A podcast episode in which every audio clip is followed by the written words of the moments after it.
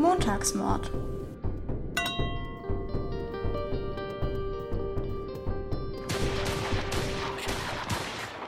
Hallo und herzlich willkommen zum Montagsmord. Wir sind Valerie und Sophie und wir reden über True Crime, Straftaten und Verbrechen.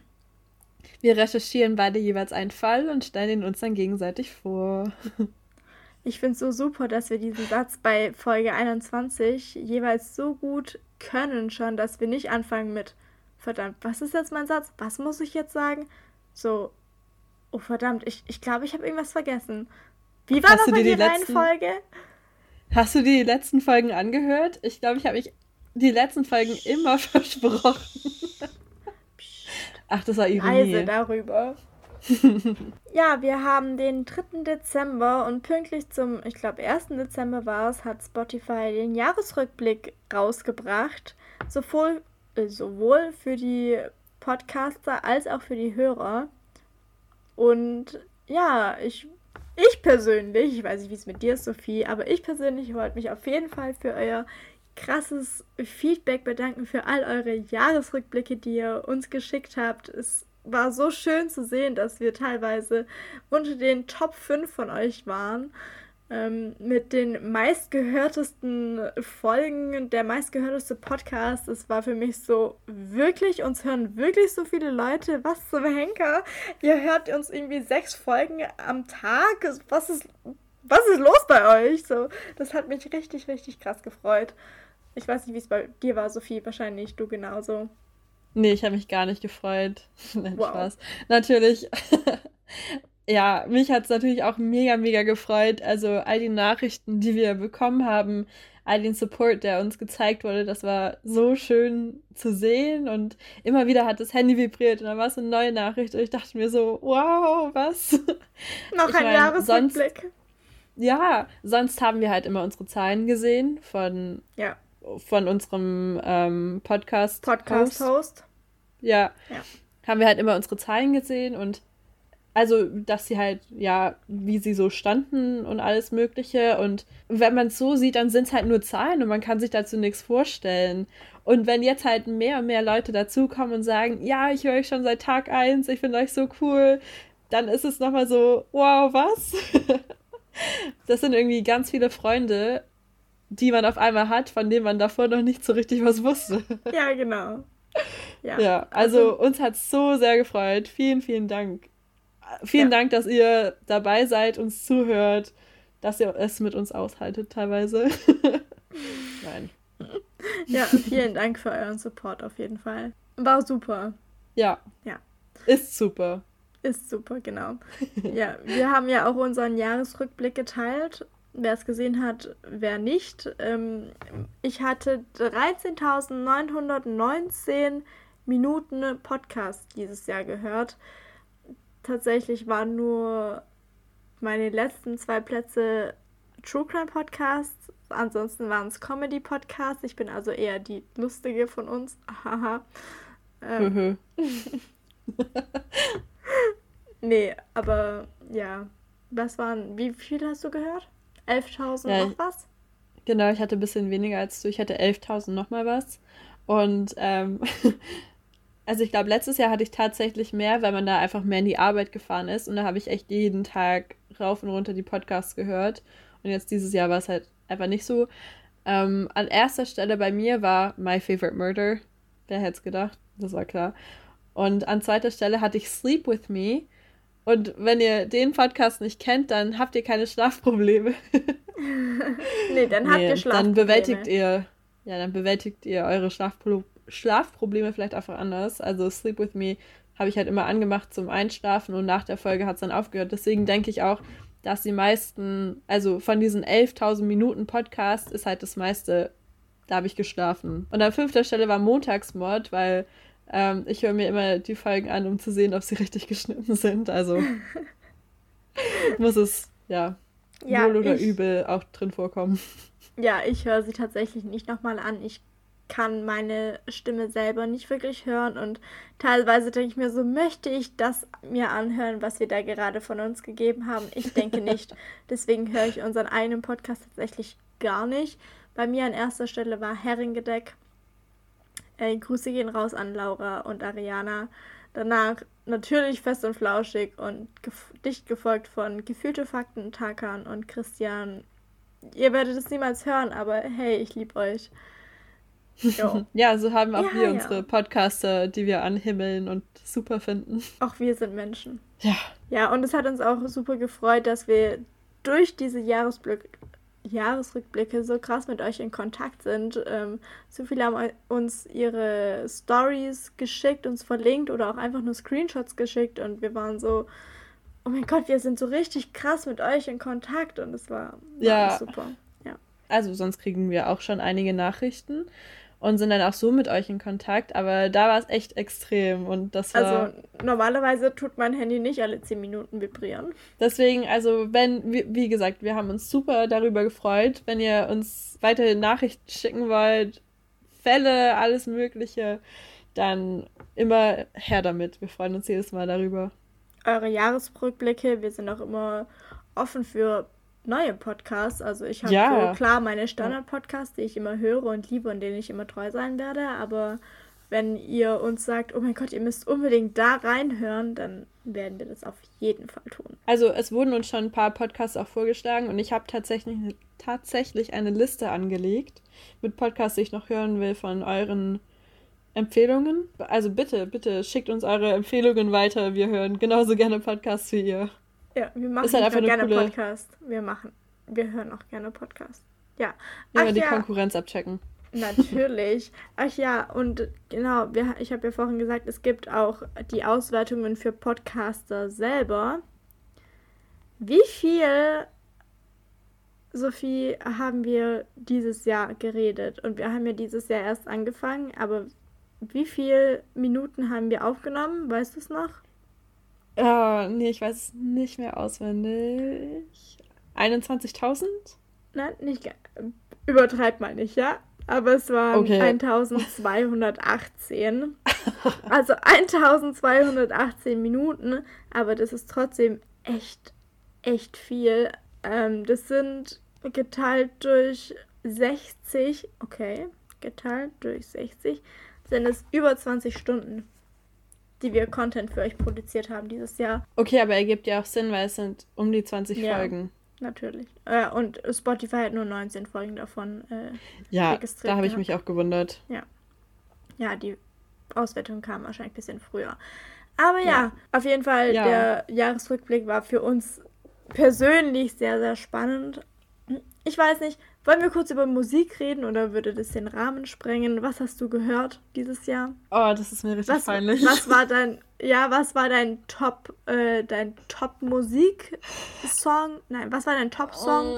Oh. Und was waren deine Top Bands? Ich weiß gar nicht, ob ich das jetzt sagen möchte. Ja, möchtest du. Also ich, ich möchte es auch nicht sagen, aber ich tue es trotzdem. Ich kann, ich, bei bestem Willen, ich weiß nicht, wie es dazu kam. Aber kennst du Paradise von Capital Bra? Nein. So. Le, le, le, le, le, le. Besser das ist, wahrscheinlich. So, es ist ein. Es ist nicht schön, das Lied. Es ist nicht schön, aber das ist mein Top-Lied von 2020.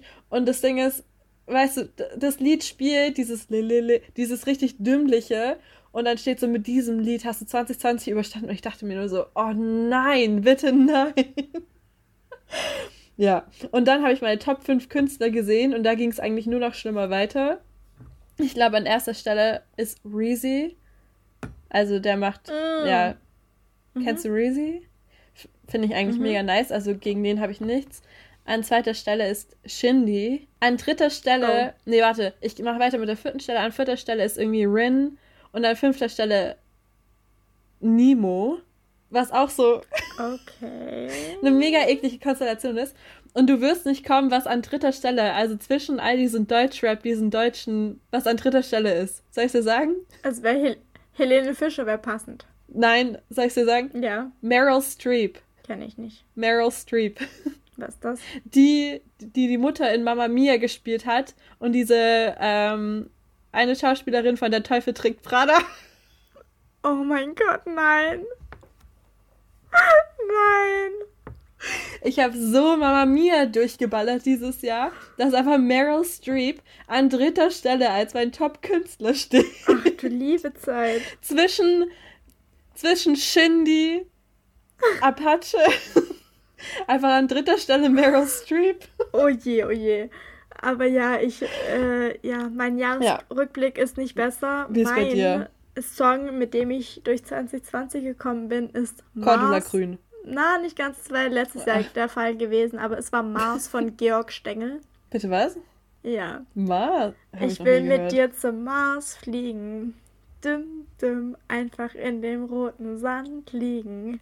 Dim, dim, mein Raumschiff steht für uns bereit. Komm, wir verschwenden keine Zeit. Ich ja, okay. ich möchte jetzt nicht weiter singen. Es ist Nein, war auch schon blutende Ohren. Ab jetzt auf gar keinen Fall.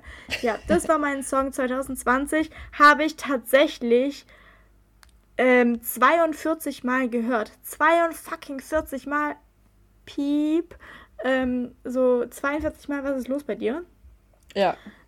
Ja, genau, Valerie. Ähm, meine Top-Künstler waren auf Platz 1. Ich habe schon mal in der Story erwähnt, dass ich auch heimlich Schlager liebe. Platz 1 ist Vanessa Mai. Oje, oje, oje. Okay, das ist ein hartes Pflaster. Ja. Ja. Platz 2 ist Apache. Okay, das ist. Ja, was soll man sagen? Ja, Platz 3 21 Pilots, Platz 4 die Toten Hosen und Platz 5 Swiss und die anderen. Kenn ich nicht, die letzte Band. Stimmt, wir hatten dieses ja. Jahr auch schon unsere Lieblingskünstler erwähnt. Und bei dir ja. war es 21 Pilots. Genau. Und die sind jetzt auch in deinen Top 5. Und ich sag, ja. ich habe ja damals Gorillas und Bilderbuch genau. gesagt. Und die sind, sind nicht, in, in deinem Top, Top 5. 5. Also super. Okay. Also ja. du hättest eher sagen sollen, dass äh, Nemo und so deine oh, Top. Äh, das ist ja aber eindeutig gelogen. Also ich weiß nicht. Dein Jahresrückblick sagt was anderes. Ich habe, weißt du, wann ich Paradise von Capital Bra, das habe ich das erste Mal am 25. Oktober gehört. Und oh, seitdem so 32 Mal. Ach du Scheiße. Anscheinend, also ich weiß nur eine Autofahrt, da habe ich es halt echt ein bisschen durchgeballert, immer mal wieder, aber ich dachte nicht, dass es so ausschlaggebend wäre. Können wir das Thema jetzt wechseln? ich, ja, wir fangen an. Wir fangen an. ich habe noch. Mit der Folge. Was hast du noch? Äh, ich habe ich hab noch zwei Sachen, zwei Punktchen. Ähm, okay. Wir haben ja in letzter Zeit immer ein paar Polizeinews aus Stuttgart erwähnt. Und ja. ähm, ich habe jetzt mal zwei Punkte, weil ich dachte, ich suche mir da jetzt einfach mal so zwei coole News raus. Ja, mehr oder weniger cool. Ähm, der erste Punkt ist, ich sehe das immer total oft, weil ich folge Polizei Stuttgart auf Facebook. Ja, also es kam jetzt schon öfters die Meldung, dass halt zurzeit total viele kinderpornografische Bilder in irgendwelchen Schulgruppenchats, also irgendwelche WhatsApp-Chats, rumgeschickt werden. Und die Polizei ist jetzt schon fast wöchentlich unterwegs an irgendwelchen Schulen und muss dann mit den Schülern reden und sagen, ey Leute, das ist mega uncool, das ist strafbar. Und die schicken das einfach so auf ihren Handys rum. Und ich habe da mal ein paar Links und Sachen auf Facebook jetzt auch geteilt auf unserer Montagsmordseite. Unter anderem, unter anderem hat die Polizei da ein ganz gutes Video gemacht. Ähm, in dem Video geht es halt dann hauptsächlich darum, ja, würdest du auch solche Inhalte teilen, wenn dein Bruder oder deine Schwester halt in diesen pornografischen Bildern, was auch immer zu sehen ist und Kurze Anmerkung, wie? ich würde allgemein solche Bilder nicht teilen, weil wer möchte sowas denn auf seinem Handy haben? Also würde mir sowas geschickt werden, würde ich der Person schreiben, was ist falsch bei dir? Warum schickst du sowas rum und du weißt, dass es strafbar ist? Mhm. Also um jetzt hier nicht das Moral, den Moralapostel spielen zu wollen oder sowas, aber ich würde sowas doch nicht rumschicken. Ganz kurz, ähm, in welcher Klasse schätzt du ein, wird das gemacht? Also welches? Klasse 2 bis 6. 2? Haben die ja. in der zweiten Klasse schon Handys? Mittlerweile ja, okay, war, ja. Es war jetzt tatsächlich die sechste Klasse, aber weißt du, als Kind in dem Alter, ich denke, da bist du halt neugierig, du kennst nein. sowas nicht. Ja, nein. Und du weißt, du kannst aber ja, aber nein, aber ja, aber nein. Aber ja, ja aber, aber nein, aber ja, aber nein. ich denke, da liegt es halt an den Eltern zu sagen, Deswegen war meine Frage, was denkst du da?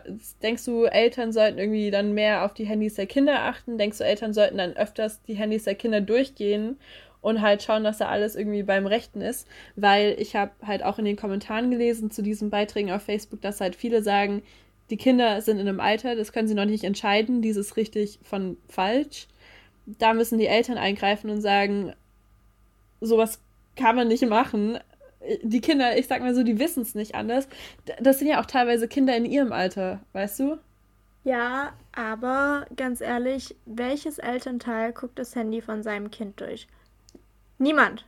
Das macht niemand so. Aus welchem Grund? Wie sollen denn die Kinder dann wissen, ob das richtig oder falsch ist? Die kriegen das von Kumpels geschickt, denken sich so, ja, okay, wenn der das rumschickt, dann kann ich das ja auch rumschicken. Ja die wissen nicht, dass das falsch ist, weil genau. keiner wird es ihnen sagen. So, sobald du die Kinder in die große Welt des Internets und Social Media loslässt, hast du, also würde ich mal behaupten, hast du keine Kontrolle mehr darüber. Und selbst wenn du deinem Kind sagst, hey, du kriegst nur ein halbes, eine halbe Stunde am Tag das Handy, auch da hast du keine Kontrolle darüber, was es verschickt. Und auch sowohl, ich finde die Regelung sowieso komplett kacke, weil ich finde, Kinder sollten heutzutage mit Social Media und den Medien allgemein aufwachsen, damit sie wissen, wie sie richtig damit umgehen. Offensichtlich wissen sie es nicht, wenn sie solche pornografischen Inhalte teilen.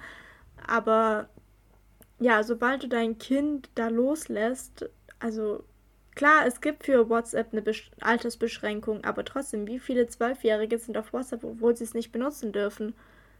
Genug. Ja, okay. mein, mein eigener Bruder, der ist zwar vor ein paar Tagen äh, 14 geworden, aber er hat schon sehr viel länger WhatsApp und darf es eigentlich nicht benutzen. Aber glaubst du, dass da irgendjemand was sagt? Weil natürlich nicht.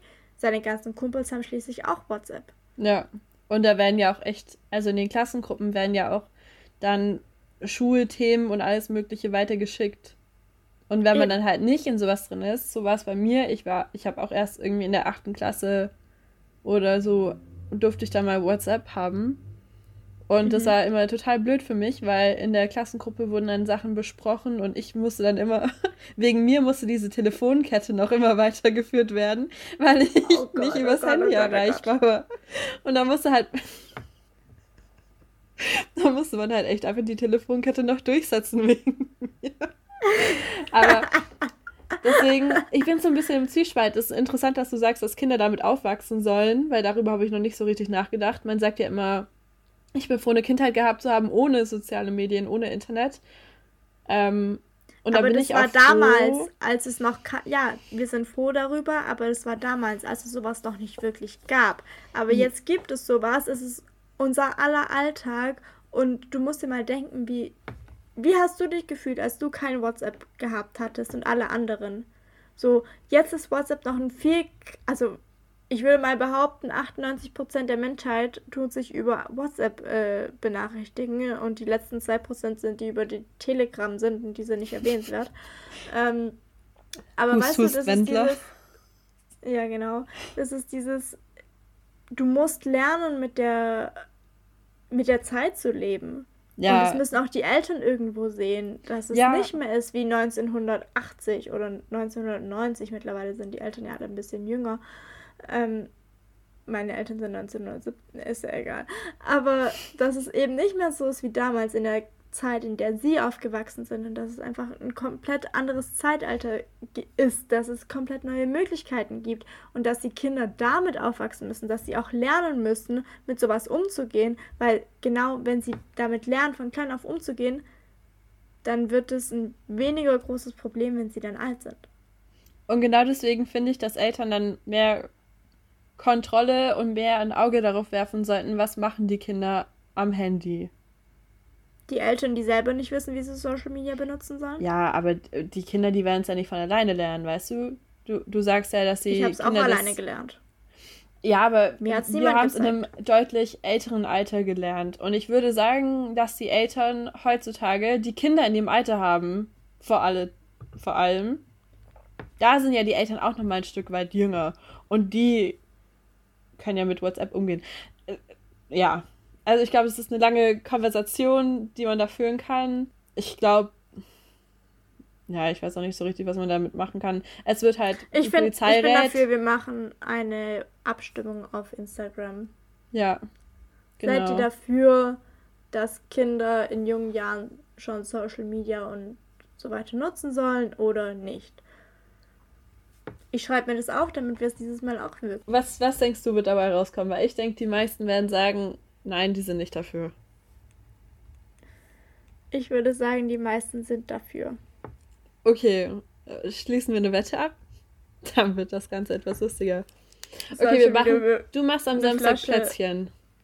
Spritzgebäck habe ich gehört. Also ich hätte jetzt eher um was gewettet wie Wein und Käsestangen. Ach, Käsestange, Weinschorle.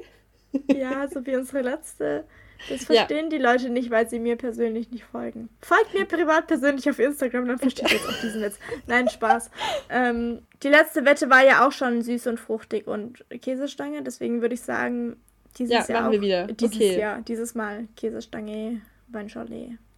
Perfekt, dann machen wir es. Ja. Also ich bin, dass die Leute nicht denken, dass Kinder auf soziale Medien so früh gehen sollten und du bist irgendwie dafür oder so. Ja. Okay, perfekt. Dann halten wir das jetzt fest, hier in diesem Podcast live dabei. Und da wird es so oder so eine leckere, einen leckeren süß und fruchtig und leckere Käsestangen geben. Okay, auf jeden Fall. So, jetzt hatte ich noch mal einen ganz kleinen Punkt. Das ist etwas lustiger und hör einfach mal zu. also, das ist ein ziemlich interessantes, aber auch ein bisschen verwerfliches Verbrechen. Vorletztes Wochenende wurde aus einem Kindergarten Nachspeisen geklaut. Die Täter sind anscheinend irgendwann zwischen Freitagnachmittag und Montagvormittag eingebrochen und haben mehrere, mehrere Kilo Kuchen und 100 Fruchtschnitten geklaut. Und das war's, sonst haben sie nichts geklaut. Und zuerst dachte ich mir so, ja, okay, wenn die Hunger hatten, dann ist es halt so, dann müssen sie es halt klauen. Aber auf der anderen Seite sind es halt mehrere Kilo Kuchen. Ja, meine dann, Frage ist, ja. wie groß ist dieser Kindergarten, dass sie mehrere Kilo Kuchen und mehrere hundert Fruchtschnitten gekauft haben, äh, geklaut haben? Was zum Henker? Wie groß, wie viele Kinder werden da betreut? Vor allem, dann dachte ich mir mal, warte, wer lässt übers Wochenende das alles da rumstehen? Und, weil das wird doch, wenn es nicht schlecht wird, dann trocknet es ja zumindest aus und schmeckt halt am Montag nicht mehr. Und dann habe ich mir da auch mal unter diesem Beitrag die Kommentare durchgelesen. Und dann hat einer geschrieben, und ich zitiere, ich finde eigentlich bedenklicher, dass da freitags vor 14 Uhr kiloweise Kuchen steht, der nach Montag um 10 Uhr erst gegessen werden soll. Hoffentlich war es nichts mit Buttercreme. Auf der anderen Seite könnten solche Aktionen der in letzter Zeit erhöhten Toilettenpapierbedarf erklären.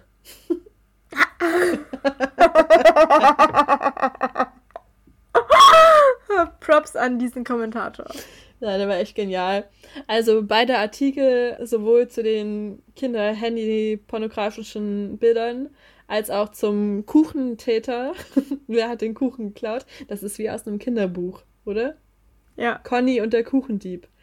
Beide habe ich jetzt mal auf Facebook auf unsere Seite geteilt. Sehr gut. Ja, immer aktuell mit den Stuttgarter News. Nur die wichtigsten Beiträge hier bei uns. Kuchenlieb und pornografische, kinderpornografische Inhalte. Kuchenpornografische. Oh, Kuchenporno wäre schon nice. Also nein. Oh Gott, habe ich das jetzt wirklich gesagt? American, wie heißt der Film? American Pie? Pie. Wo mit dem Apfelkuchen wir reden nicht darüber. Wir fangen an mit unserer Folge. Hast ja, du eine Black Story für mich vorbereitet? Ja. ja, hast du. Ja, und ich habe sie auch schon, wie ab jetzt immer, auch auf Instagram zuerst geteilt. Es gab eine sehr heiße Fährte schon mal. Und mal schauen, uh. ob du jetzt uh. auch darauf kommst. Willst du es dir auf Instagram anschauen, unser Bild? Also was ich da gepostet ja. habe? Mhm. Also ich beschreibe es erstmal kurz für die Zuhörer, aber ihr findet es auch auf Instagram, Facebook, Twitter. Der Titel lautet Nicht zu Ende gedacht. Darauf zu sehen sind zwei Frauen, die umarmen sich. Eine ist in einem schwarzen Kleid, die andere in einem roten Kleid. Die eine im schwarzen Kleid hält eine Pistole und die im roten Kleid hält ein Messer. Aber die hängen nur so in einem Arm praktisch runter, also es ist nicht auf die andere Frau gerichtet oder irgendwas, sondern sie legen sich nur im Arm und halten die Waffen, genau. Jetzt die Beschreibung lautet: Nächstenliebe ließ einen fast perfekten Mod platzen. The End. Ich habe absolut gar keine Ahnung. Aber ich, äh, da ich absolut gar keine Ahnung habe, werde ich jetzt mal kurz in die Kommentare spicken. Einer hat gefragt, hat es was mit dem mit Blutspenden zu tun? Und du meintest heiße Spur. Ja. Okay. Ähm, Blutspende, es hat nichts mit Blutspende zu tun, aber mit Organspende. Ja. Meine Theorie. Es wurde jemand vergiftet, ähm, sodass ein Organversagen vorlag. Zum Beispiel, keine Ahnung, Leberversagen. Und ohne Leber kannst du nicht weiterleben. Meiner medizinischen meines medizinischen Wissens nach. So, es gab aber eine Schwester oder eine Mutter oder sowas, die so sehr an dem Leben ihrer Tochter oder ihrer Freundin oder Schwester hing, dass sie gesagt hat, hey, nimm meine Leber, vielleicht war es auch eine Niere, damit nicht beide sterben müssen, gehen wir das Ganze mal ein bisschen positiver Komm, nimm mein Herz, ich teile es mit Genau, sodass diese Vergiftung, die einen Tod hervorrufen sollte, nicht durchgeführt werden konnte. Ach nee, der Mord wurde trotzdem durchgeführt, richtig? Es hat einen fast perfekten Mord platzen lassen. Ja. Okay, du also. hast eine gute Idee, aber du gehst in die falsche Richtung. Ach, schade. Nee, also die von der Idee her stimmt's, nur sagen wir mal andersrum. Andersrum? Inwiefern andersrum? Ja, gut, nicht andersrum, aber anders halt. Ähnlich, aber anders. Anders halt, okay. also, es wurde jemand vergiftet. Ja. Und dadurch ist ein Organversagen hervorgerufen worden. Ja. Deshalb brauchte die Person ein neues Organ. Nein. Damit sie überleben kann. Nein. Nein? Nein. Also, ah, es wurde jemand vergiftet, andersrum. die Person ah, ist ja, gestorben. Ja, ja, ja, ja, ja, die ist gestorben. Aber ihre anderen Organe waren intakt. Ja. Deswegen konnte sie ihre anderen Organe an eine Person spenden, die eigentlich ermordet wurde. Man hat nicht gewusst, dass What? sie eigentlich ermordet wurde, aber dadurch, dass die, die Organe von diesem vergifteten Menschen an die fast perfekte Ermordete gespendet werden konnten, ist ein perfekter Mord aufgedeckt worden. Hä? also wurden jetzt bei dir zwei umgebracht. Ja. Nee, soll ich es auflösen? Ja. Okay, also du bist ziemlich nah dran, aber nicht so ganz. Hier. Eine Amerikanerin vergiftet ihren Ehemann mit Arsen, eine, um eine üppige Hinterbliebenenrente zu kassieren.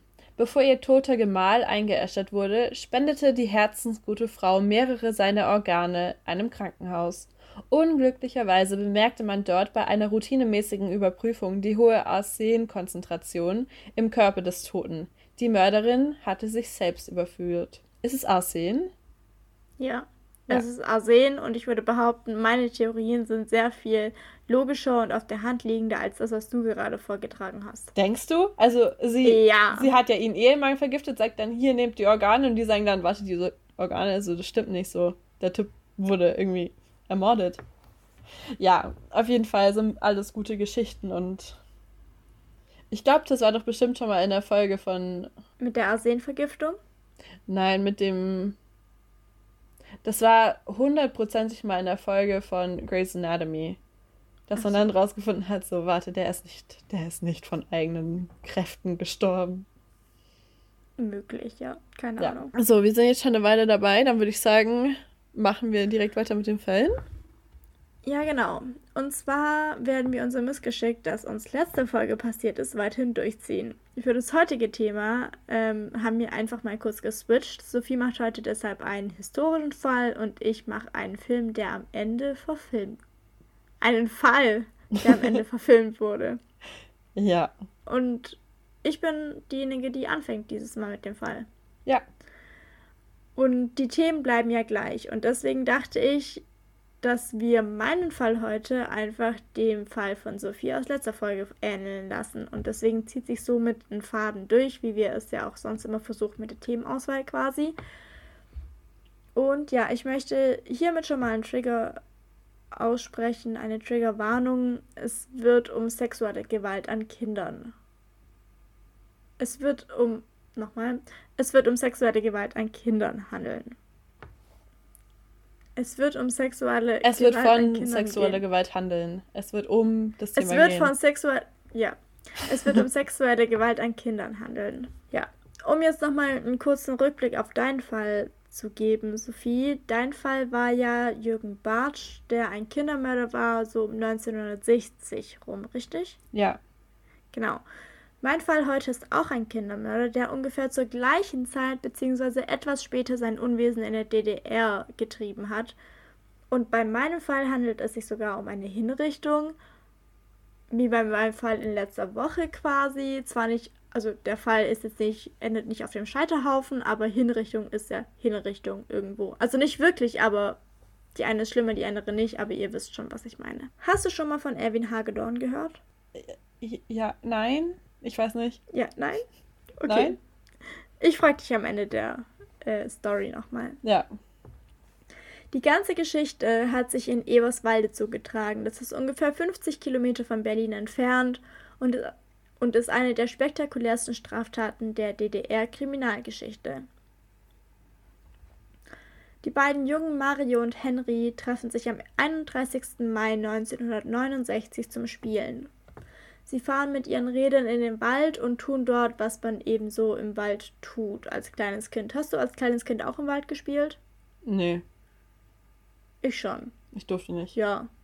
Okay, ja, man hat halt irgendwie irgendwelche Häuser aus Ästen gebaut und man hat halt, man hat halt im Wald gespielt. Das ich wollte nämlich schon fragen, was tut man denn im Wald, wenn du sagst, ja, man, man tut halt so, was man... So, man baut halt so Höhlen und aus Ästen so, Bo nicht Bogen, aber so Höhen. Ist ja. Man spielt im Wald, wenn okay. man einen Wald in der Nähe hat. Genau. Irgendwann kommt ein junger Mann vorbei mit seinem Fahrrad. Der hält an und fragt, was die beiden denn da tun würden und ob sie mit ihm eine Radtour machen wollen würden. Die zwei neunjährigen Jungen finden die Idee super und fahren mit ihm los. Am nächsten Tag wird eine größere Suchaktion eingeleitet, denn die zwei Jungs sind verschwunden und werden aber auch mit dieser und auch mit weiteren groß angelegten Suchaktionen nicht gefunden. Die Suche wird durch das große und weitläufige Waldgebiet des angrenzt erschwert, wo die Kinder eben zuletzt gesehen wurden. Also in dem Ortsteil, wo sie aufgewachsen waren und sowas, wo sie zuletzt gesehen wurden, da grenzt dieses Waldgebiet an.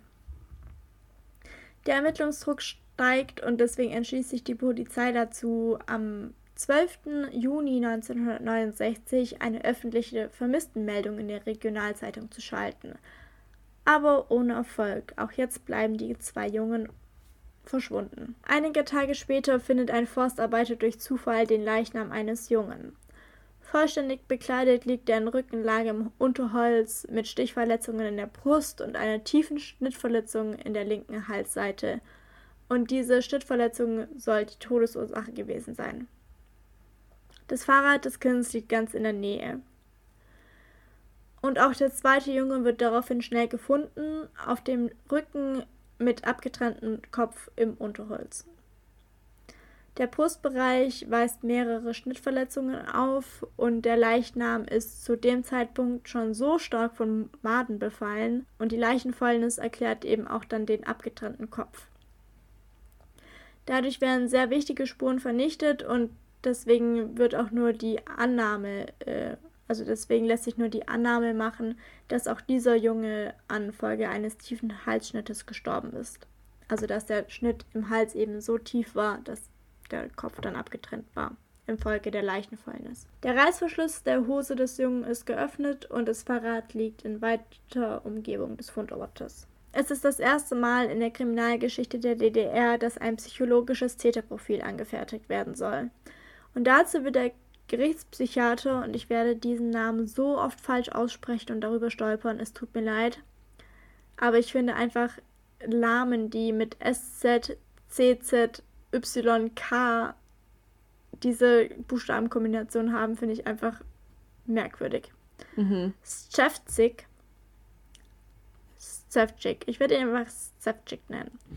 Dazu wird der Gerichtspsychiater Stefcik herangezogen und der sagt, dass es sich bei diesem homophilen, also dem homosexuellen und pädophilen Sadisten um noch eine ziemlich junge männliche Person handeln kann, die vermutlich in geordneten und mit höchster Wahrscheinlichkeit auch nicht asozialen Verhältnissen, dass sie nicht aus asozialen Verhältnissen kommt.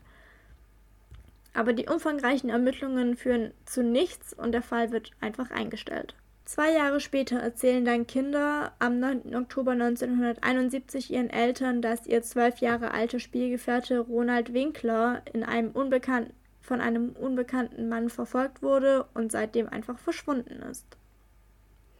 Die Volkspolizei beginnt sofort mit den Suchmaßnahmen und findet die zerstückelte Leiche des Kindes im angrenzenden Waldgelände von Eberswald. Man kann sofort erkennen, dass ein Zusammenhang mit dem Mord von zwei Jahren besteht. Mit dem Mord von vor zwei Jahren besteht. Weißt du inwiefern? Ja, jetzt. Die Leiche ah, weist unzählige brutale Schnittverletzungen auf und hat auch hier einen klaffenden Halsschnitt. Außerdem gibt es Spuren, die zeigen, dass sich der Täter an diesen Jungen vergangen haben soll. Und es ist genau die gleiche Wiese, der gleiche Wald, an dem auch Henry und Mario gestorben sind. Der Stadtteil Westend in Eberswalde wird jetzt umfassend von der Polizei kontrolliert und vor jedem Hauseingang ist ein Polizist postiert. Die Kinder dürfen das Haus nur in Begleitung eines Elternteils verlassen und müssen zur Schule gebracht und abgeholt werden. In der Schule hat man damals ähm, noch beigebracht, wie sie mit Fundmunition umzugehen haben, also Fundmunition aus dem Zweiten Weltkrieg. Jetzt werden sie noch zusätzlich darin belehrt, wie sie Fremden gegenüber sich zu verhalten haben damit eben sowas nicht nochmal passieren kann. Es werden neue Sonderkommissionen gebildet und zu denen wird auch wieder der Gerichtspsychiater hinzugezogen. Er soll anhand des neuen Materials die Täterhypothese von damals, die er eben vor zwei Jahren schon erstellt hat, präzisieren.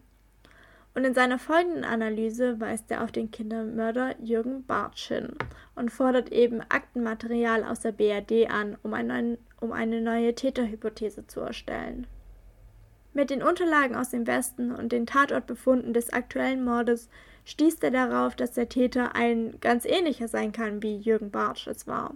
Jürgen Bartsch wurde ja zwischen 1960 und 1961 mehrfach durch sexuell sadistische Handlungen an, Poliz äh, an jungen Polizei bekannt. Und das war alles bevor er 1966 seinen ersten Mord begangen hat.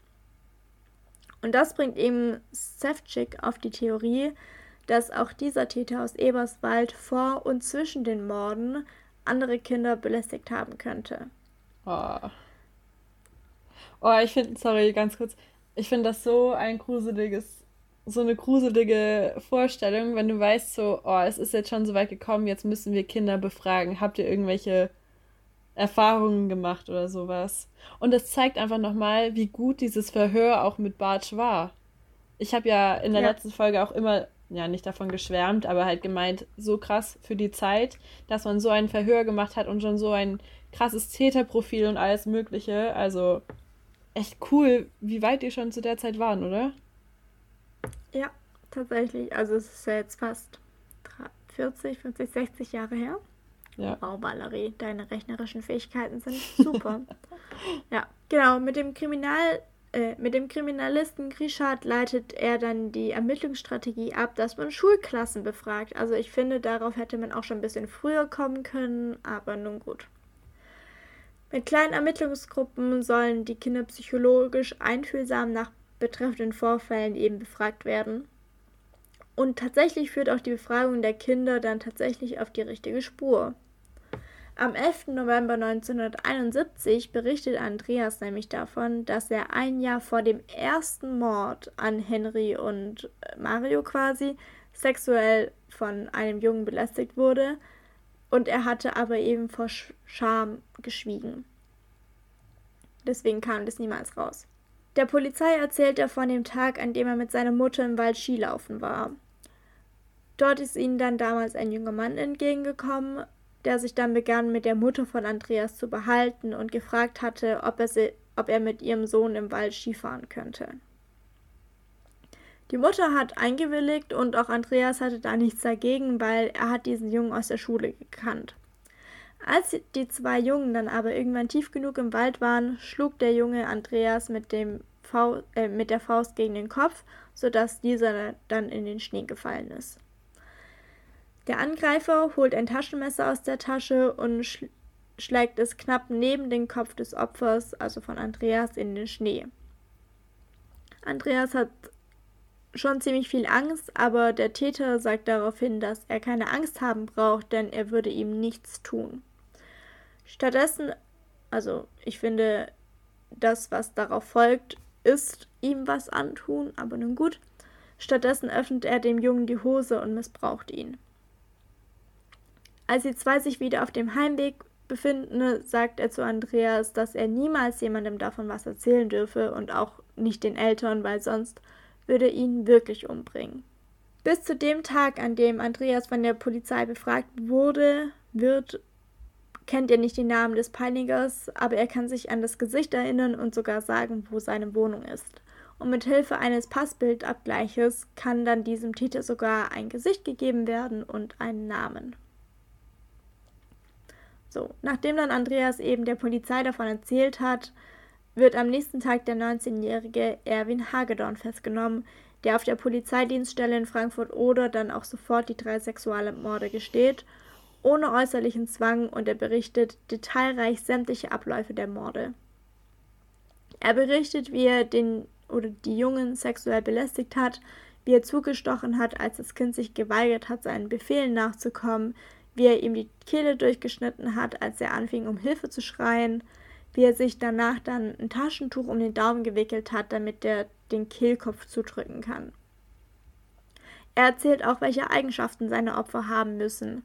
Sie sollen eine bestimmte Größe haben, die eben ihrem Alter entspricht, also so zwischen 9 und maximal 12. Sie sollen nicht zu mager sein und auch nicht zu dick. Sie dürfen keine abstehenden Ohren haben, keine Brillenträger sein und ihr Wesen soll einfach durch und durch kindlich sein. Als die Ermittlungen dann abgeschlossen sind, bestätigt sich auch die Täterhypothese des Gerichtspsychiaters. Genau wie Jürgen Bartsch damals hat Erwin Hagedorn schon in jungen Jahren den ersten Mord begangen. Auch bei ihm gab es schon davor eine längere Zeit, in der sich die sadistischen Fantasien einfach immer mehr zugespitzt haben und auch in der Nähe des Wohngebietes, in der in dem er gewohnt hat, hat er einen Bretterverschlag gebaut und ihn eine Folterhöhle genannt. Dorthin hatte er mehrere Jungen gelockt, sie sexuell belästigt und sie auch mehrmals mit einem Messer geritzt. Wie Bartsch in seinem Bunker, wenn wir uns zurückerinnern an die letzte Folge. Wegen den Messerspielereien war Erwin Hagedorn auch schon lang in den Akten der Polizei quasi ähm, vorhanden aber er konnte nicht mit den Fällen von den Jungen in Verbindung gebracht werden, weil seine Akte bei den Kindern abgelegt war und eben nicht bei den Erwachsenen und man ging davon aus, dass es sich um einen Erwachsenen handeln muss. Gegenüber den Ermittlern zeigt sich Hagedorn sehr, sehr, sehr kooperativ und als er über seine Taten spricht, zeigt er auch keinerlei Gefühlsregungen.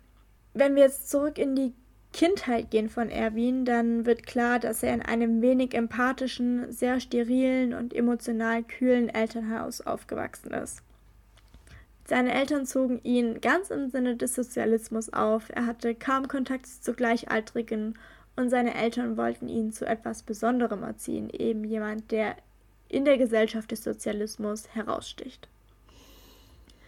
Er war ein Einzelgänger, äußerlich unauffällig und in der Schule war er kaum sozial integriert. Seine Mitschüler nannten ihn Amanda das Huhn. Bei seiner Amanda. Ausbildung. Ja, wie das kam, keine Ahnung, aber sie nannten ihn Amanda das Huhn. Okay. Ich kann mich daran erinnern, dass ich, glaube ich, mal ein Kinderbuch gelesen habe zu Ostern und da hieß ein Huhn Amanda ja, so hm. viel zu meinem Beitrag hierzu. Danke. ja. Bei seiner Ausbildung als Koch in einer Bahnhofsküche zeigte er auch eine besondere Brutalität beim Zerlegen von Fischen, also besonders bei Aalen, und dadurch hat er dann eben auch die Befriedigung seiner sadistisch-sexuellen Fantasien gesucht und gefunden. Der Staatsanwalt hat Sevcik damit beauftragt, ein forensisch-psychiatrisches Gutachten von Hagedorn zu erstellen. Und auch bei dieser Begutachtung zeigt Hagedorn sich sehr auskunftsbereit und erklärt auch mit erstaunlicher Offenheit und Redegewandtheit seine Taten. Seine detailreichen Schilderungen zeigen, dass er während der Begutachtung seine Taten nochmals lustvoll durchlebt und einfach keinerlei Reue zeigt. Also der ist wirklich komplett emotionslos. Ja, ich glaube, die können, genau, ich glaube, die können so gut davon nochmal alles erzählen, weil sie so distanziert und emotionslos mit dem allen umgehen, oder? Weil die das nicht so richtig genau. checken, wie schlimm das wirklich ist. Ja. Naja, also später kommt dann auch raus, dass Erwin ganz genau wusste, dass das, was er tat, nicht richtig ist. Aber seine sadistische Triebstruktur und seine homophile Prägung quasi, die haben ihn dann im Endeffekt dann doch dazu gezwungen. Also obwohl er wusste, dass es nicht richtig war, musste er dem halt irgendwie nachgehen, damit diese Sehnsüchte, würde ich jetzt mal behaupten, befriedigt werden können. Bei dieser Befragung dann durch Stepchick werden auch genetische Untersuchungen und andere paraklinische Werte erhoben. Es werden auch die Eltern von Erwin befragt und da wird eben deutlich, dass er in der Kindheit kaum körperliche Nähe und Zuwendung erfahren hat. Die Sexualität wurde in der elterlichen Häuslichkeit sowieso komplett tabuisiert. Zwar hatte die Mutter irgendwann den Verdacht, dass ihr Sohn sexuell äh, zwar hatte die Mutter irgendwann den Verdacht, dass ihr Sohn homosexuell sein könnte, aber auch zu dieser Thematik wurde nie ein offenes Gespräch geführt.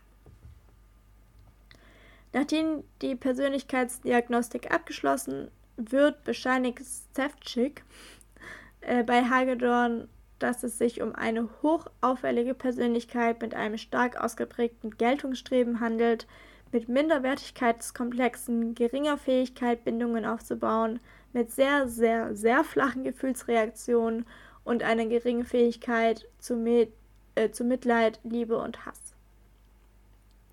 Er soll aber eben auch dazu fähig gewesen sein, sich willentlich in sadistische Erregungen hineinzusteigern und diese zu steuern. Also er hatte sehr wohl eine Wahl gehabt, wie schlimm seine Taten im Endeffekt gewesen sein sollen. Er hätte die Jungen gar nicht umbringen müssen im Endeffekt. Er hat sich nur da reingesteigert.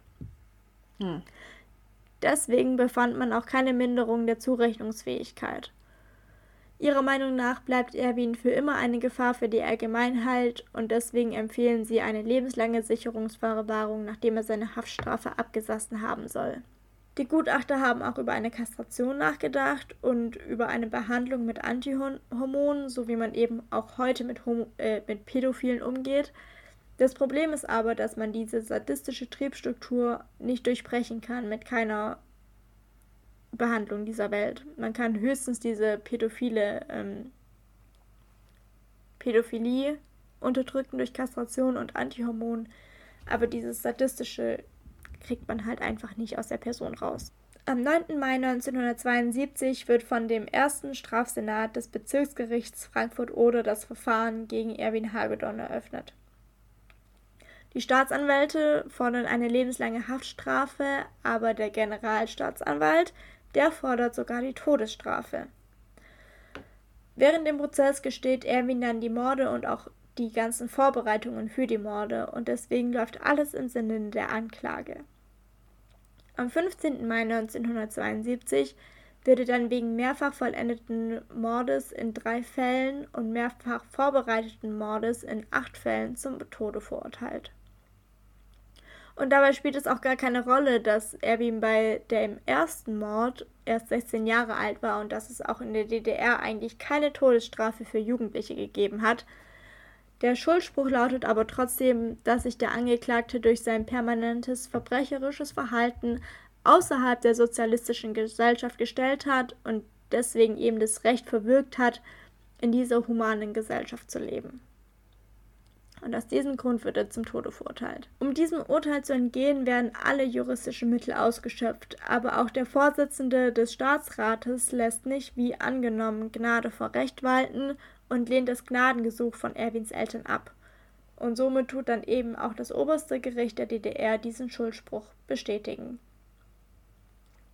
Am 15. September 1972 wird Hagedorn im Alter von 19 Jahren in einem grauen, fensterlosen Transportwagen von Cottbus in die Haftanstalt nach Torgau gebracht und von dort eben nach Leipzig. Er weiß gar nicht, wo er sich befindet und was jetzt überhaupt mit ihm geschehen soll. Vom Transporter wird er dann in die Haftanstalt geführt in Leipzig und passiert sechs ineinander verschachtelte Räume. Im Leipziger Gefängnis wurde nämlich Anfang der 60er Jahre die zentrale Hinrichtungsstätte von der DDR eingerichtet. die so geheim und perfekt getarnt war, dass selbst die Gefangenen und die Wärter von dort 30 Jahre lang nichts von dem Todestrakt in ihrem Haus gewusst haben sollen. Dem ahnungslosen Erwin wird dann vor Ort vom Staatsanwalt in einem knappen Satz die Ablehnung seines Gnadengesuchs mitgeteilt. Er darf noch einen Abschiedsbrief, er darf noch einen Abschiedsbrief schreiben, den seine Eltern aber nie erhalten werden. Danach fassen ihn die Henkersknechte an den Arm und führen ihn in einen leeren Raum.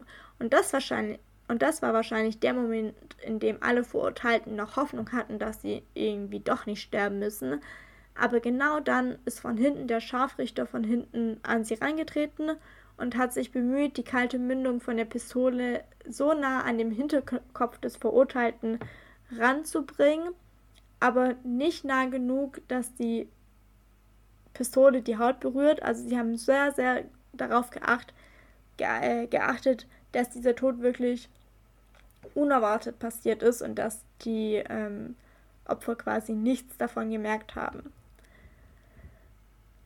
Gegen 10 Uhr wird Erwin Hagedorn dann mit dem sogenannten unerwarteten Nachschuss in den Hinterkopf hingerichtet.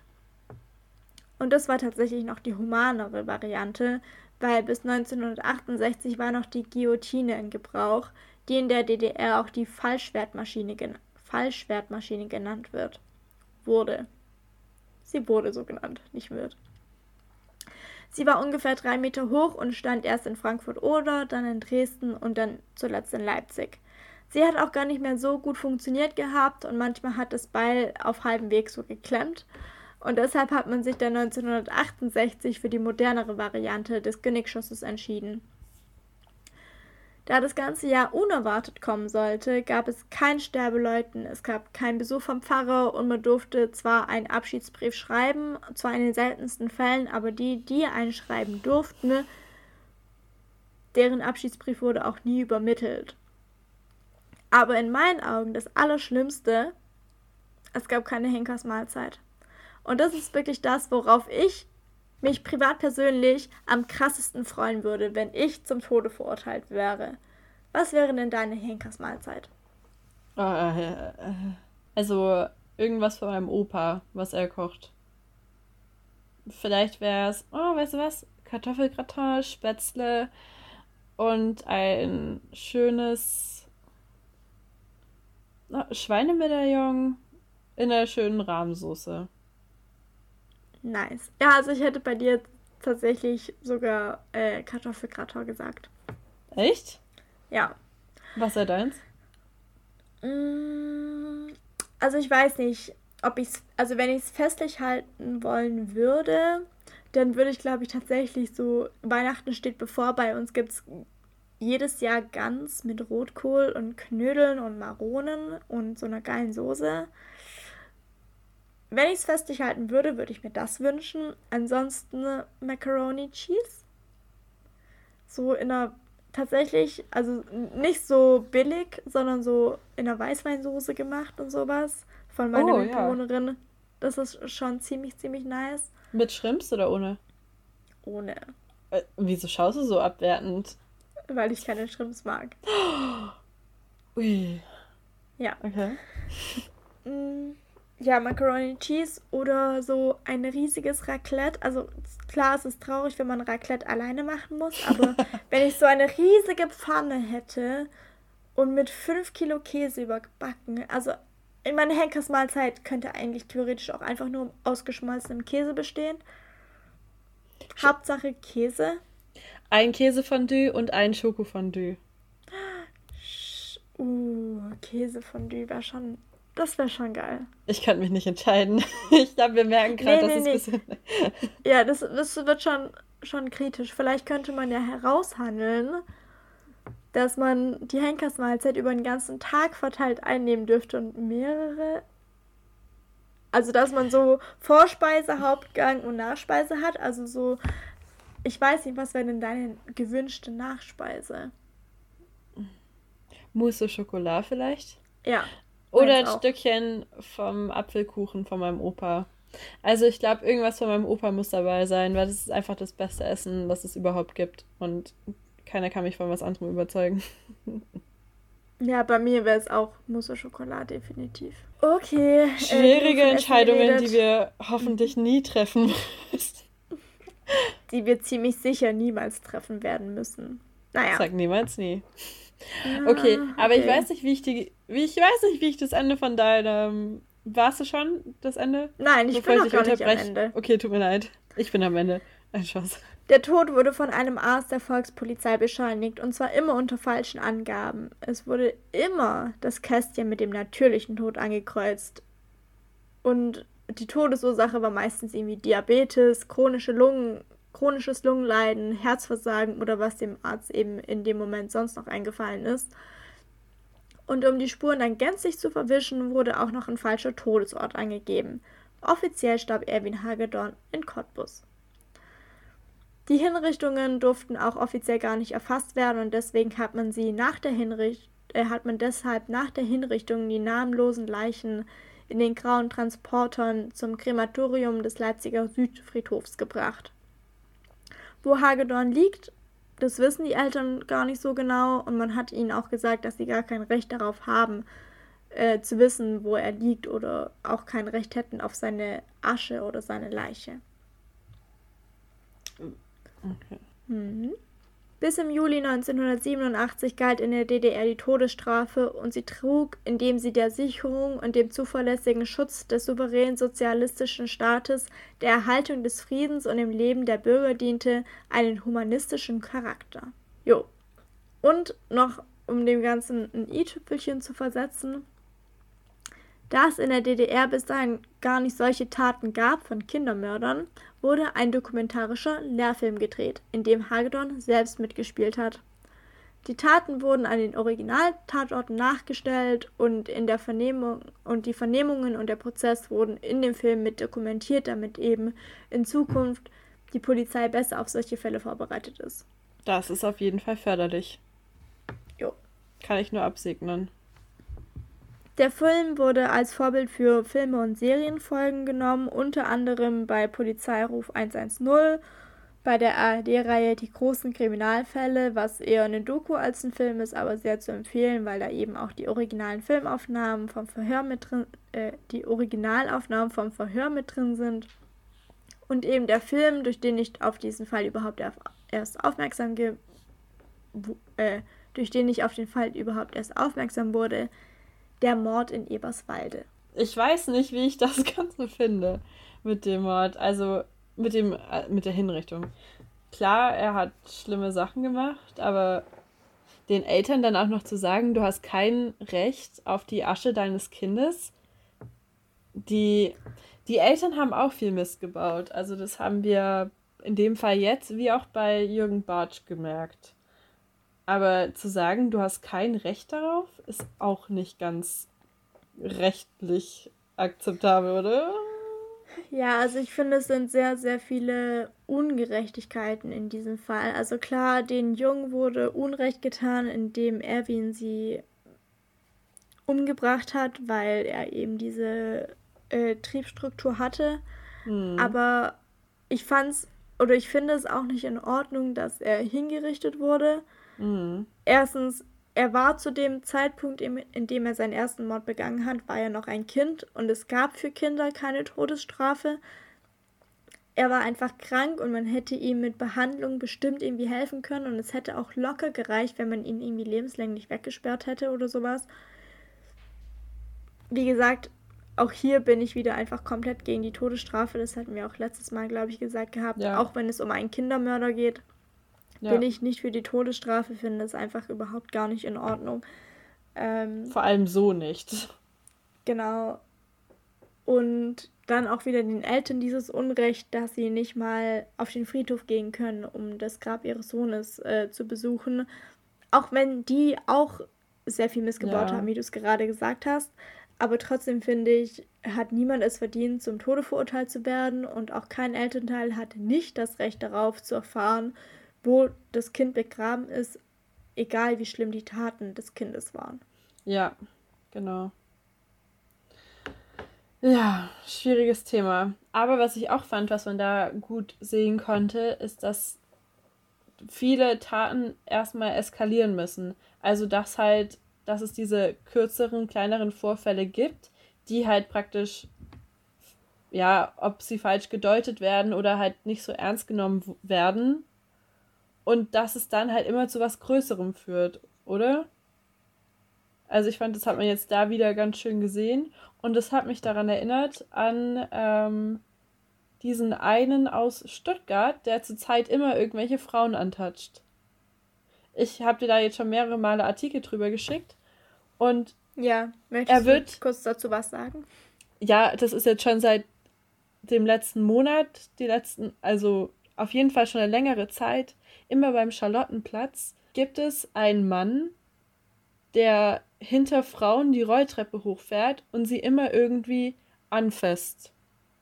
Und die Frauen sagen dann auch nein, stopp, hör auf, schreien und laufen weiter. Und der Mann verfolgt diese Frauen und macht immer und immer weiter. Und es gab es jetzt nicht nur ein oder zweimal, das war jetzt schon echt mehrere Male so. Und ich habe das Gefühl, jedes Mal, wenn ich so einen Bericht darüber lese, wird es schlimmer und der Typ wird immer dominant oder immer strenger. Ich glaube, neulich hatte ich gelesen, dass er halt an der Frau so ein bisschen gezogen hatte, dass sie mit ihm mitkommt. Und er ist dieser Frau echt lange hinterhergelaufen. Und weißt du, bei solchen Sachen denke ich mir auch, so fängt es halt an, dass er irgendwelche Frauen der Öffentlichkeit halt antatscht, belästigt und dann eskaliert es irgendwann mal und dann gibt es irgendwie eine Vergewaltigung oder irgendwas, oder nicht? Sehe ich das irgendwie. Nee, also man meldet ja immerhin schon mal diese Fälle von diesem Mann. Ja. Aber ich finde es irgendwie auch, also die Polizei postet es ja auch äh, regelmäßig auf Facebook, sodass man weiß, äh, dass da einer rumläuft, dass sowas eben im Moment passiert. Und eben genau, dass die, äh, die Taten, also nicht die Taten, aber die äh, Vorgehensweise von dem Täter immer schlimmer werden oder dominanter. Ja. Er zeigen ja eben auch diese Entwicklung von ihm selbst. Genau. Und dass da eben schnell eingegriffen werden muss, bevor Schnelleres passieren kann. Und ich habe keine Ahnung, ob es am Charlottenplatz keine Videoüberwachung gibt, aber es ist eine ja. U-Bahn-Station. Ich weiß nicht, wie ist es in Deutschland gehandhabt? Ist nicht auch hier überall irgendwie eine Videoüberwachungskamera eingebaut? Wie kann es sein, dass dieser Typ noch nie gefasst wurde, wenn schon so viele Anzeigen eingegangen sind, dass so viele Frauen und egal, ich appelliere an alle Frauen, die das gerade hören, sollte euch sowas passieren und solltet ihr auch am Charlottenplatz sein oder sowas und euch passiert sowas, geht zur Polizei, damit Erstmal, dieser Mensch gefasst werden kann erstmal nicht Hilfe schreien, sondern Feuer schreien, weil bei Hilfe reagiert niemand mehr und bei Feuer ist jeder interessiert. Wirklich? Weil da geht es auch ums eigene Wohl. Wow. Das ist wirklich das so. so schrecklich. Da, nein, das ist, das ist wirklich so. Das Hilfe äh, Feuer schreien und nicht Hilfe bei sowas. Ja, ich, also das ist auch so eine Sache, da könnte ich schon wieder so richtig, weißt du, es ist immer der gleiche Typ, Du kannst mir nicht sagen, dass es immer irgendwelche anderen Typen sind. Es ist immer der gleiche Typ, immer beim Charlottenplatz, immer wenn irgendwelche Frauen da die Rolltreppe hochgehen, weißt du? Und das ist so, mhm. what the fuck? Erstens, so sieht das keiner. Zweitens, so, wenn man weiß, es ist immer dort, so, dann hätte ich halt da mal vielleicht, ich weiß nicht, öfters eine Streife oder so. Ja. Oder?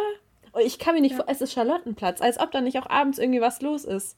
Als ob da mhm. kein anderer Mensch ist, weißt du? Und dieser Typ, der macht es in der Öffentlichkeit an so einem wirklich gut besuchten Platz.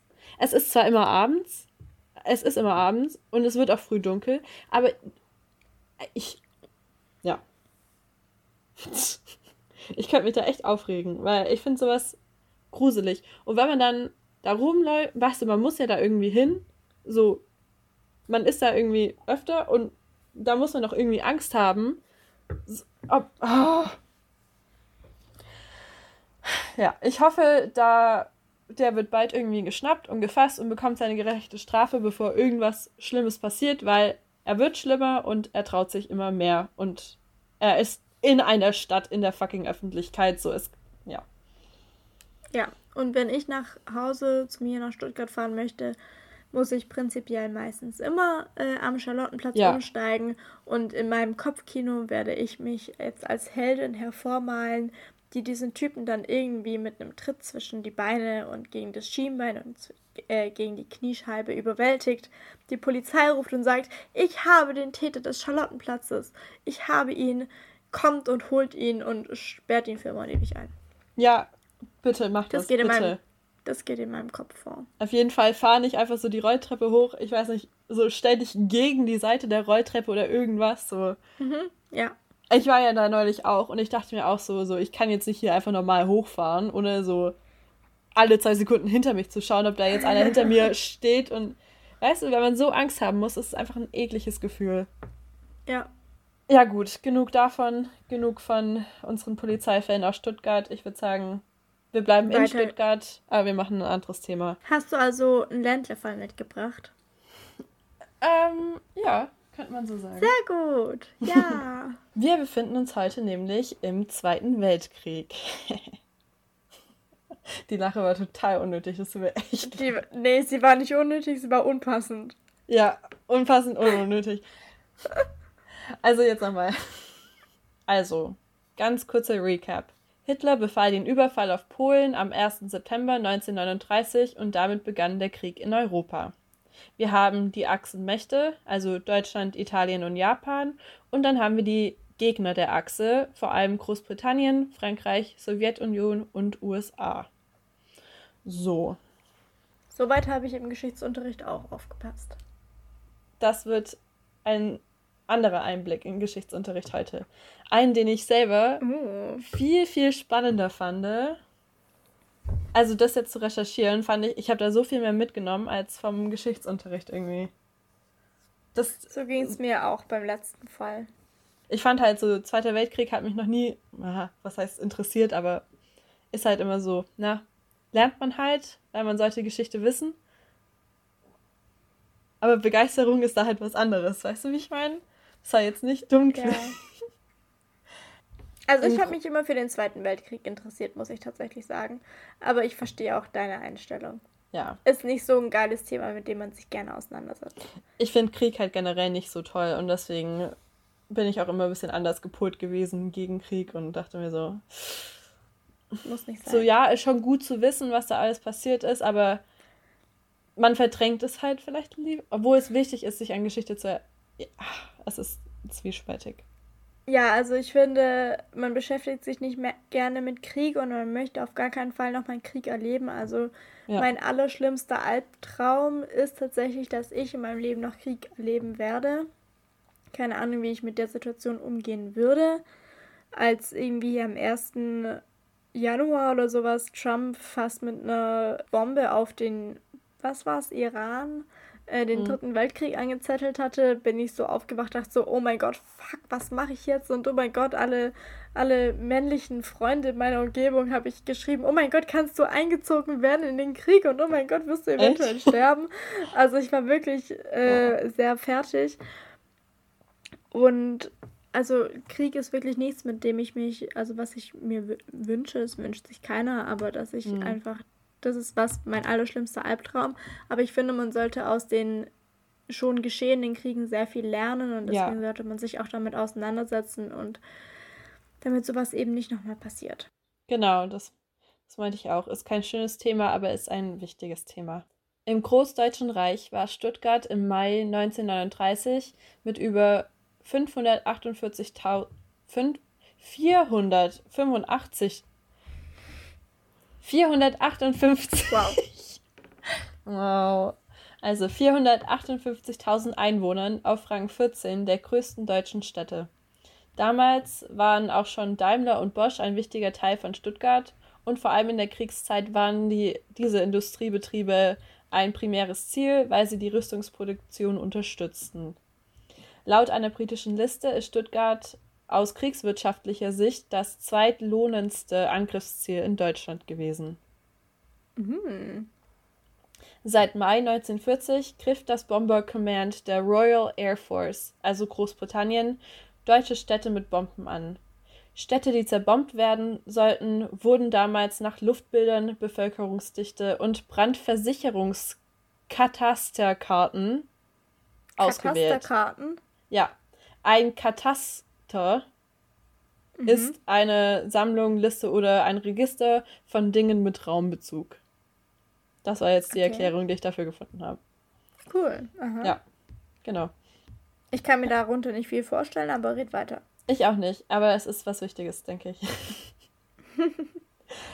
Deutschland beschießt im Juni 1944 London durch Marschflugkörper und als Rache wird entschieden, dass eine Reihe an vernichteten Angriffen auf eine deutsche Stadt geflogen werden soll. Man entscheidet sich für Stuttgart, denn hier wurden die Einzelteile für diese Marschflugkörper hergestellt. Die Stuttgarter Innenstadt wurde als Angriffsziel ausgesucht, weil der Holzanteil an der Gesamtbaumasse allerdings auch am höchsten war. Also es wurde halt viel mit Holz gebaut und wie wir wissen, brennt Holz. Wow. Stuttgart bereitete sich darauf vor. Die Stadt wird von vier Flakstellungen, also Flag ist kurz für Flugabwehrkanonen, also mhm. vier Flakstellungen umgeben.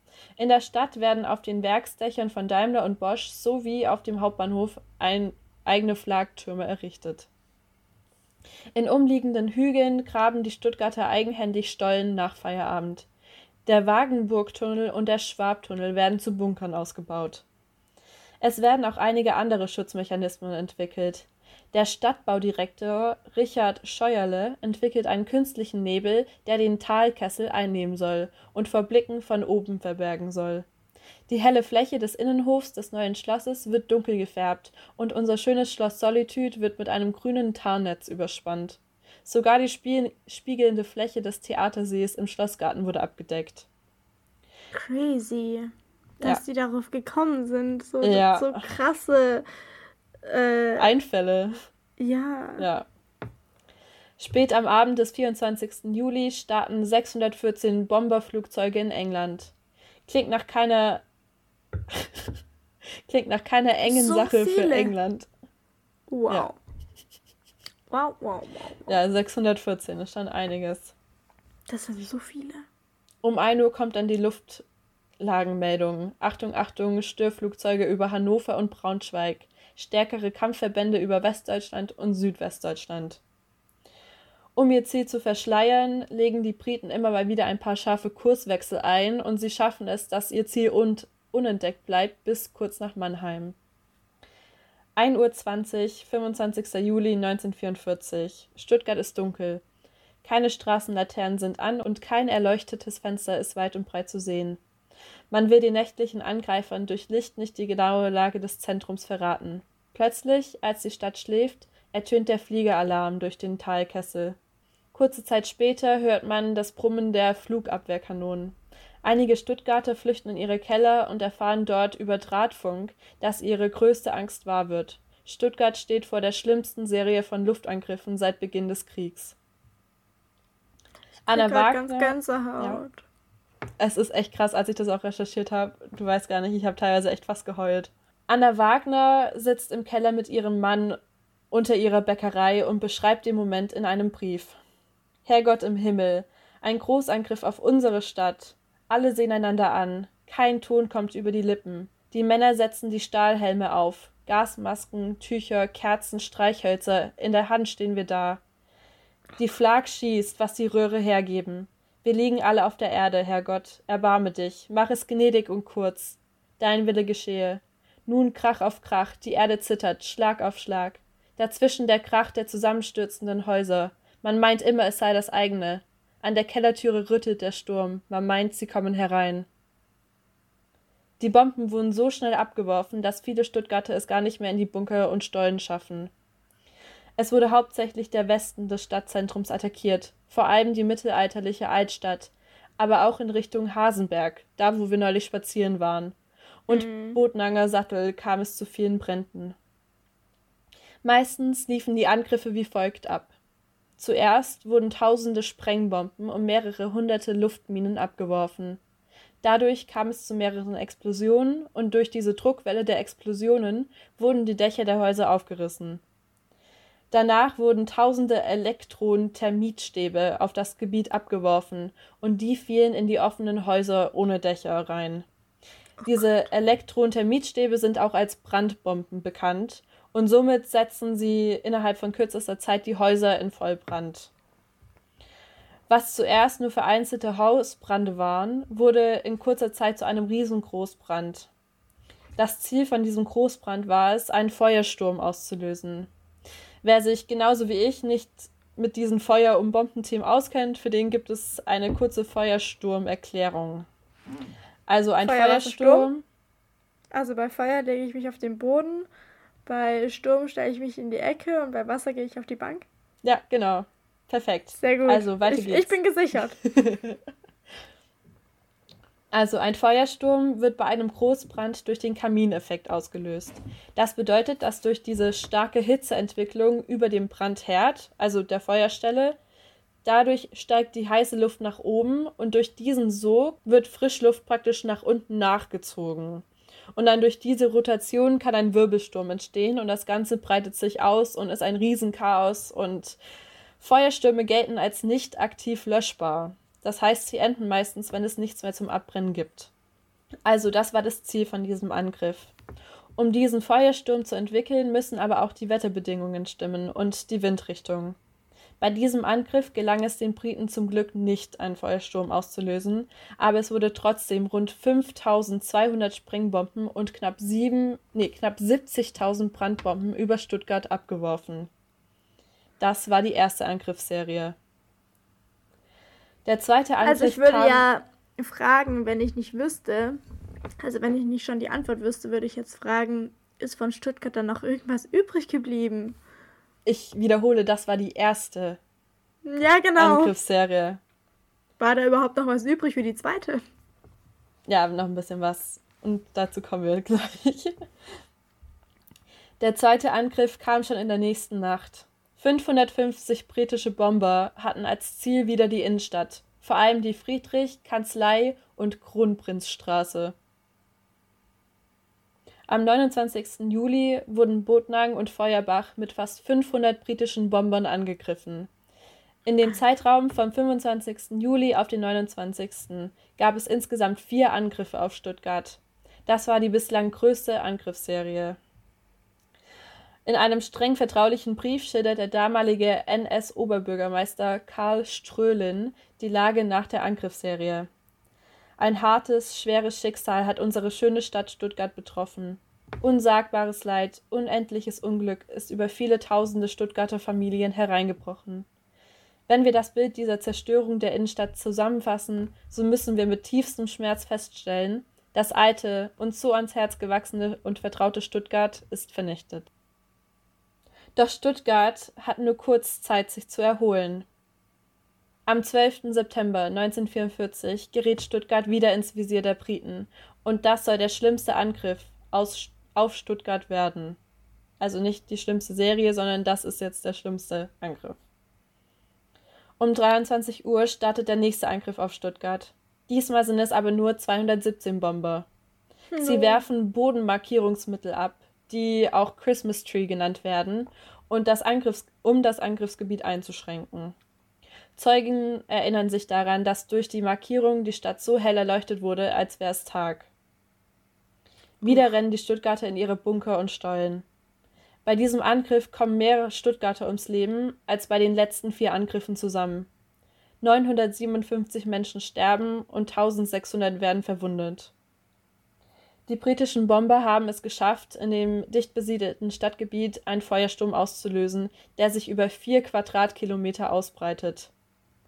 Die Gegend um Hegel, Hölderlin, Schwab und Rosenbergstraße sind am schlimmsten betroffen und hier gibt es fast kein Haus, das heil geblieben ist. Hast du dir mal Bilder von Stuttgart nach den Angriffen angeschaut? Ja. Na. Es war nichts mehr da quasi. Das Ding ist, also der Marktplatz, der Schlossgarten, die Stiftskirche, das wurde alles zerstört. Verschont, ja, ja. Nee, zerstört. Ja, ja, ja. Und das Verrückte ist, dass man halt auf den Bildern damals trotzdem die Orte erkennt. Also es wurde jetzt alles wieder nachgebaut oder wieder aufgebaut. Und wir kennen es ja nur von heutiger Zeit. Aber von unserem Wissen der heutigen Zeit, die Bilder damals zu betrachten, erkennt man es ja trotzdem. Weißt du, wie ich meine? Ja. Und also ich bin da schon so ein bisschen sentimental geworden, obwohl ich das ja nicht miterlebt habe. Aber ich dachte mir so, wow, das sind alles halt Plätze, die ich kenne. Da war ich schon überall. Mhm. Und diesen Schlossplatz zu sehen, genauso, also das ist so verrückt, weil so wie wir ihn jetzt kennen, so sah er damals auch aus. Und auf den Bildern war er einfach voller Schutt und das war so richtig. Ja. Ja, richtig hart. Jetzt aber mal ganz kurz was nebenbei. Äh, was ich auch erfahren habe, ist, es gab ein Kaufhaus namens Schocken bei der Königstraße und bei Rote Bühlplatz. Und das wurde zerstört. Aber heute gibt es da ja also circa dort, diesen Club, der Schocken heißt. Es gibt einen Club, ja, ja, ja. Genau. Äh, denkst du, das hat was mit dem Kaufhaus zu tun, das davor war? Denkst du, es war genau an der Stelle, dass dieses Schocken-Kaufhaus war und jetzt wegen ist da, oder jetzt ist da deswegen der Schocken-Club? Wäre schon interessant. Also, als ich das gehört habe und dann dachte ich mir so, warte, da steht doch Schocken, der Club. Das ist doch bestimmt zusammen, das oder? Das hat bestimmt irgendwie einen Zusammenhang, kann ich mir schon gut vorstellen. Ja. Weil was wäre es für ein Zufall, wenn es nicht ja. so wäre? Also ich würde schon sagen, dass es einen Zusammenhang hat. Ja, das denke ich auch. Der Stuttgarter Oberbürgermeister Karl Ströhlin vermerkt später in einem Bericht, viele Leute sind im Feuersturmgebiet in den Kellern geblieben, weil sie sich hier immer noch am ehesten sicher glaubten oder weil ihnen der Weg durch die brennenden Straßen überhaupt versperrt war. Dabei ist leider in mehreren Luftschutzräumen eine größere Anzahl von Menschen ums Leben gekommen, und zwar offensichtlich durch die Vergiftung mit Kohlenoxidgas, das sich in den Straßen nach dem Angriff beim Ausbrennen benachbarter Erd- und Untergeschossräume entwickelt hat. Insgesamt sterben 4.477 Menschen bei den Luftangriffen auf Stuttgart während dem Zweiten Weltkrieg. Circa 9.000 Stuttgarter werden verletzt. Fast 58 Prozent der Gebäude in Stuttgart sind zerstört und beschädigt. Von den 26 Kirchen bleibt aber nur eine unzerstört. 26 Kirchen? Ja, es gab 26 Kirchen in Stuttgart und eine hat überlebt. Frag mich nicht welche. Wieso haben die so viel Kirchen damals gebaut? Gab es so viele ja, Gläubige? Ja, ja, vor allem in der Zeit, oder? Stuttgarter Schwaben generell sind immer sehr gläubig. Crazy. Ja. Ja, aber das war es auch schon mit meinen Luftangriffen auf Stuttgart. Ich fand, das war ein. Das war auch genug. Ja, oder? Das war ein ziemlich krasses Thema. Ja. Und das krasseste ist, ich habe. Also, da gab es eine Geschichte, die ich gelesen habe, beziehungsweise einen Artikel. Da habe ich auch die meisten oder halt einige Informationen raus. Und das drehte sich praktisch alles um diese Anna Wagner, die mhm. den Brief geschrieben hat. Es drehte sich alles um sie und ihren Mann. Wie mhm. die halt in dieser Zeit da ähm, gelebt haben. Gelebt haben, haben, und wie sie das erlebt haben. Und diesen ersten Angriff haben sie überlebt. Und dann haben sie, dann, Anna hat halt dann die ganze Zeit irgendwie mit Freunden geschrieben und halt gemeint, es wird nochmal ein Angriff kommen, ich weiß es, aber wir wollen Stuttgart nicht verlassen, wir wollen hier bleiben, die Stuttgarter brauchen uns. Es war sie hatten eine der einzigen Bäckereien und haben halt weitergearbeitet und Brot gebacken für alle, weil die hatten ja kein Zuhause mehr, die Leute, und sie hatten nichts zu essen. Und deswegen sind die dort geblieben, haben Brot gebacken für alle. Und dann kam der zweite Angriff und sie sind mit ihren Kindern, die hatten zwei erwachsene Kinder, der Sohn kam irgendwie zur Kur nach Stuttgart, weil er im Krieg war und verletzt wurde. Und die mhm. Tochter war verheiratet und hatte auch ein Kind. Und die sind als Familie in diesen Luftschutzbunker gegangen. Und der Sohn, der Verletzte, hat die ganze Zeit gemeint, das ist nicht sicher, das ist nicht sicher, wir müssen hier raus.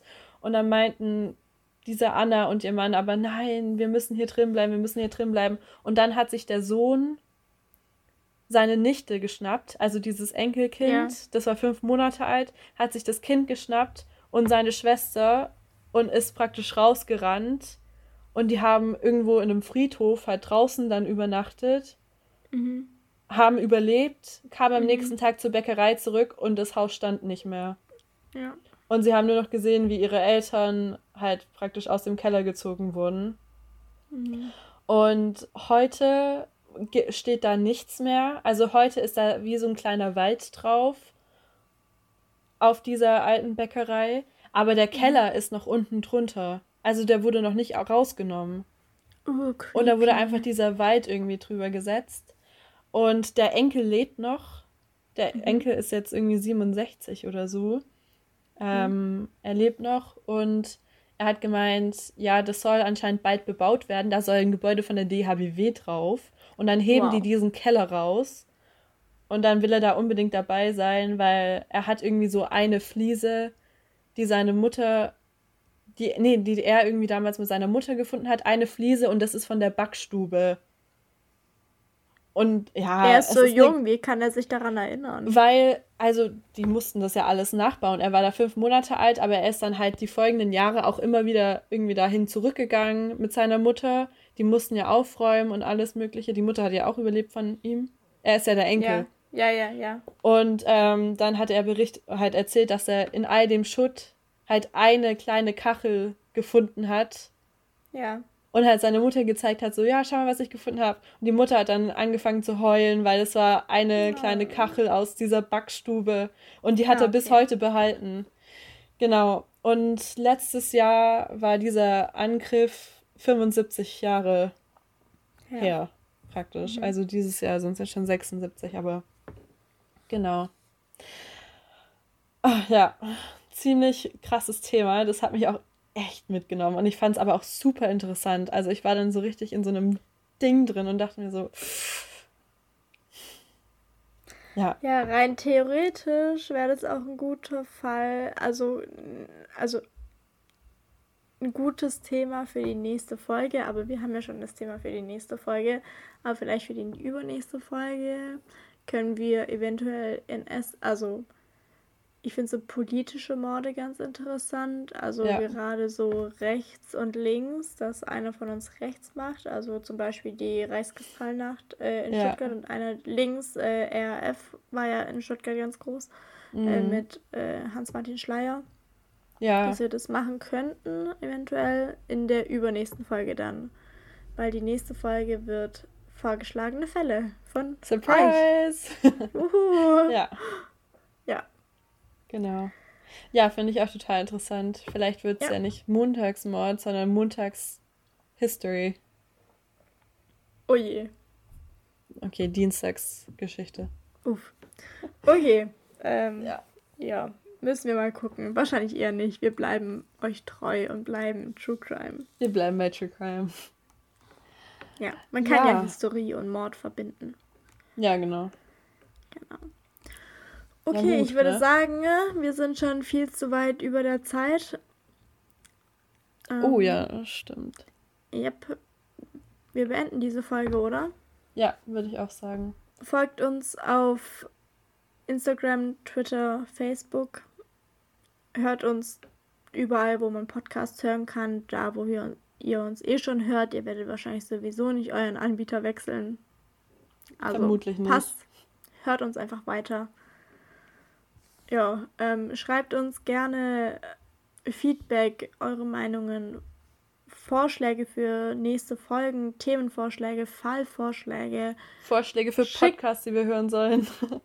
genau, schickt uns eure Jahresrückblicke, damit wir eventuell auch neue Podcasts für uns äh, entdecken können. Und dann würde ich sagen. Ja, ähm, ich auch. Sehen wir uns, äh, hören wir uns vor Weihnachten noch? Ja, easy. Ja, natürlich. Einmal hören wir uns noch, dann ist Weihnachten. Und dann hören wir uns Liebe nach Leute, Weihnachten. kauft, kauft Weihnachtsgeschenke. Ja, ich würde sagen, zwischen Weihnachten und Neujahr machen wir eine kleine Weihnachtspause, oder? Ja, okay. Ja. Wir schauen nochmal in den Terminkalender und dann informieren wir euch auf jeden Fall nächstes Mal. Genau. Okay, dann würde ich sagen, habt eine schöne Adventszeit. Wir hören uns in zwei Wochen wieder. Eine besinnliche Vorweihnachtszeit. Oh wow. ja gut, dann hören wir uns bis zum nächsten Mal. Tschüss. Tschüss.